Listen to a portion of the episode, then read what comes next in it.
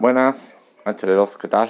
Espero que me escuche. Estoy haciendo una prueba. Ver, eh, lo comentaba en el anterior audio, audio, que al final no pude subirlo porque estaba teniendo una serie de problemas con Anchor, que algunos lo habéis notado de vosotros, algunos, eh, aunque lo único que me lo comentó fue Lucas, de que el último episodio grabado se creaba siempre un espacio en blanco al principio de 2, 3, 4 minutos. Claro, era un problema porque el que fuera a escucharlo se tiraba un minuto escuchando en blanco y decía, ¿esto qué pasa? Aquí no hay nada y dejaba de escucharlo y tenía que avanzar hacia adelante hasta encontrar el comienzo del audio.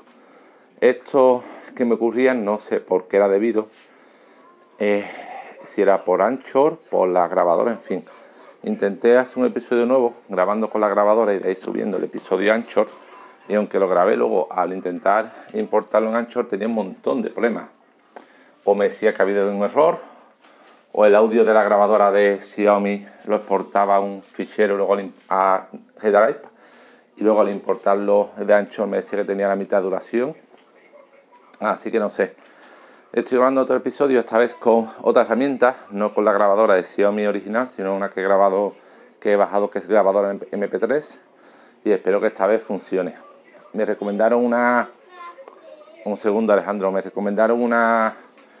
Eh, aplicación, pero la versión free solo te permitía grabar hasta 10 minutos y la que te permitía más era de pago. Mi hermano era mucho de pago, era 5 euros. Así que de momento, dado que el problema no sé si era de mi móvil, de la aplicación Anchor o de lo que fuera, pues voy a probar a grabar con esta otra herramienta que se llama grabadora MP3, que es gratuita.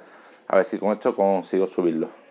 ¿Vale? No voy a repetir el último episodio, ya volveré a repetirlo. Voy a grabar un nuevo episodio más cortito sobre un tema distinto. Espero que esta vez funcione. Un segundito, voy a hacer una pausa y ahora sigo grabando. Bueno, esto va sobre este episodio, sobre un tema de movida urbana, por algo que he comentado con un colega que está ocurriendo aquí en, la ciudad de Vigo, Sevilla, bueno, perdón, en la ciudad de la que soy, Sevilla, aunque eh, realmente vivo, a ver, esto sigue grabando, sí, aunque realmente vivo en Alcalá de Guadaira, ¿vale? Un segundito, que voy a hacer una prueba de que esto siga grabando, si cambio de aplicación, ¿vale? Esto debería seguir grabando mientras hablo. Sí, vale, sigue grabando. Bueno, lo que iba, eh, vivo en Alcalá de Guadaira, pero trabajo en Sevilla, ¿vale? Y nací en Sevilla. Sevilla desde hace tiempo tiene una enorme, enorme red de carriles bici que construyó el ayuntamiento. Para moverse por esos carriles bici en Sevilla hay un servicio que se llama JD Caus, que es una empresa francesa, que para usar las bicis hay que pagar, hay que pagar lo que es un fallo gordo, o bien comprar un abono anual o bien un abono semanal. Pues claro, el abono semanal para quienes usamos la bici ocasionalmente, digo a brevas como yo, pues no, no interesa, no, no se da cuenta. ¿Qué ocurre? Que eh, hace tiempo pues yo ya no soy usuario de ese servicio.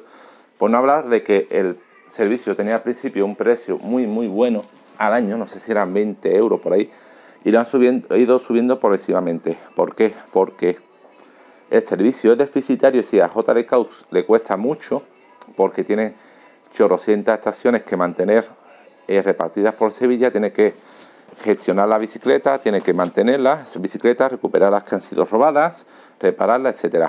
Y el Ayuntamiento de Sevilla le dio y pidió a JD Caus que asumiera el coste del servicio a cambio de gestionar los espacios, los ingresos por explotación de los espacios publicitarios de ayuntamiento, que imagino que son los que corresponden a, a parada de autobús, por ejemplo.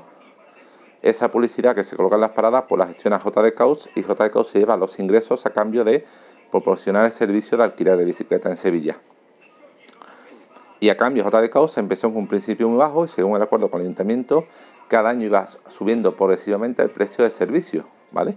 Empezó muy barato el abono anual, ahora ya está bastante carillo. Vale, ¿qué ocurre? Yo no lo utilizo por eso. Ahora, creo que mi ejemplo, no sé, un poquito significativo. En Sevilla hace poco, desde hace poco ya hay dos, dos servicios de moto eléctrica compartida, ¿vale? Uno se llaman Moving y otro Acciona Moto Sharing. Si alguno alguna vez me escucharen de Sevilla y quisiera darse de en esos servicios, que me avisen porfa que usando un código promocional amigo a cada uno nos dan media hora gratis, ¿vale? Yo nunca había utilizado ese... Eh, yo nunca, con 40 años, nunca me había subido una moto, nunca. Ni siquiera para probar.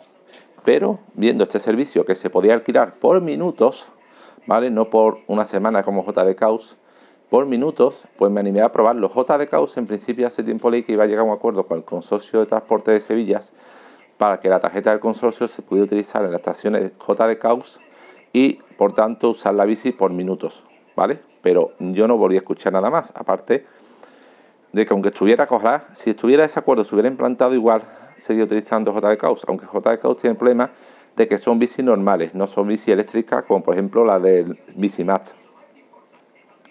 ¿Qué ocurre? Que estos servicios de moto eléctrica los pusieron en Sevilla, uno está de hace muy poco, el otro lleva más tiempo, algunos meses. Repito, yo nunca he usado una moto eléctrica, una moto ni eléctrica ni normal, nunca. Y digo, bueno, esto es igual, es un poco complicado, un poco, bueno. Pero animé, lo probé y nada, en media hora voy a coger tranquilo. O sea, si sabe montar en bici, sabe llevar una moto eléctrica de estas, que aparte que uno podría pensar que por las baterías iban a ser a pesar mucho, pero que va, no son tan pesadas, se pueden manejar fácilmente. Y ya he utilizado varias veces el servicio, incluso me he comprado eh, un abono de 200 minutos, hay uno de ellos. Bueno, ¿qué ocurre? Que una de las empresas, eh, Dado, también trabaja en Madrid, y en Madrid tiene patinetes eléctricos. En Sevilla todavía no han puesto patinetes de alquiler. Y lo que yo comentaba con amigos es que eh, leí un artículo de Enrique Danz, que es profesor de Economía en la Universidad de Empresa, donde hablaba que Sevilla era un ejemplo a seguir en el tema de implantar carriles bici, porque la gente no quiere el problema, porque Google Maps, eh, Enrique Dano publicó noticias que de Google Maps había puesto en algunas ciudades, eh, ciudades como mejora información de las estaciones de bicicleta y el número de bicicletas disponibles. Y Enrique Dan venía a decir como que el problema no era un servicio de alquiler de bicicletas o que hubiera bicicleta disponible o no, sino que la gente en las ciudades normales no quería alquilar una bici y meterse en mitad del tráfico rodeado de vehículos que pesaban varias toneladas y que eran eh, que podía ser bastante peligroso en caso de accidente. Y ponía Sevilla como ejemplo a seguir de construcción de una red de carriles bici disgregadas del tráfico normal, separadas. Es decir, en Sevilla la mayoría de carriles bici van sobre la acera, en la parte más pegada a la carretera, o en la carretera, pero separada del resto de tráfico por volardos. Es decir, en aquellos sitios donde hay carril bici se aparca, está la acera, hay carril bici, una línea de volardo y luego los coches aparcados en líneas normales. O los carriles van sobre la acera, señalizados y que se distinguen fácilmente del resto de la acera. Y Enrique Dan ponía eso como ejemplo de que el problema no era el número de bicis o las estaciones, sino eh, no circular junto al tráfico.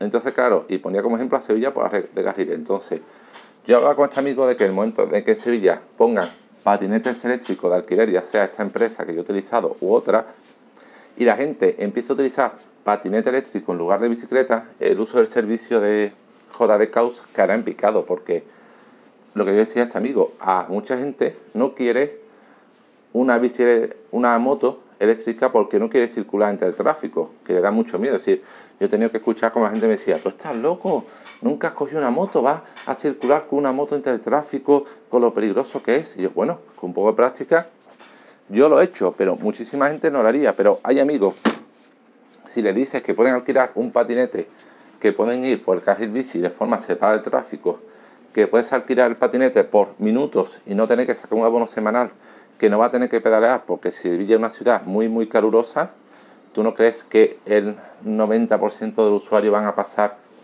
de JD Caos al patinete? Y en ese momento JD Caos está claro que el servicio no lo mantiene por los ingresos del abono, porque eso supondrá, yo qué sé, el 5 o el 8% de los, del coste del mantenimiento, sino JD Caos saca los ingresos de la, explotación de las vallas publicitarias. Pero eh, en el momento en que el uso del servicio que en picado apenas hay usuarios, ayuntamiento seguramente no le interesará renovar un contrato para tener un servicio que muy poca gente usa, que es deficitario y que le hace perder ingresos que podía sacar si él mismo o otra empresa a la que le cobrara gestionara la explotación de la publicidad, porque el ayuntamiento ahora mismo está cediendo sus ingresos a JD Caus. Entonces, mm, yo creo que el momento en que pongan en Sevilla patinete eléctrico, ocurrirá eso. Y yo creo que igual en Sevilla pues, ocurrirá en otras ciudades. Eh, pueden poner en otras ciudades servicios de, alquiler de motos, de patinetes, de lo que quieran. Pero si no crean una red de carriles bici segregada del tráfico va a ser para nada. Y el momento que lo pongan, que hayan las dos cosas, si en esa ciudad existe un servicio público de alquiler de bici, ya sea, bueno, si son bicis normales como la de Sevilla, está claro que va a ocurrir. Si son bici eléctricas como la de Madrid, puede que no. Pero si en esa ciudad hay un servicio de alquiler de bicicletas normales y ponen un servicio de alquiler de patinetes, una buena red de carriles bici, pues yo creo que es que ese es el futuro de la movilidad urbana. El uso de vehículos eléctricos de alquiler por hora o por minuto, ya sea por, por carretera, si quieres coger una moto o un coche, o segregado el tráfico, eh, ya sea por la carril bici si existe, a través de bicicleta eléctrica o patinete eléctrico. Pero lo que es bicicletas normales tienen los días contados.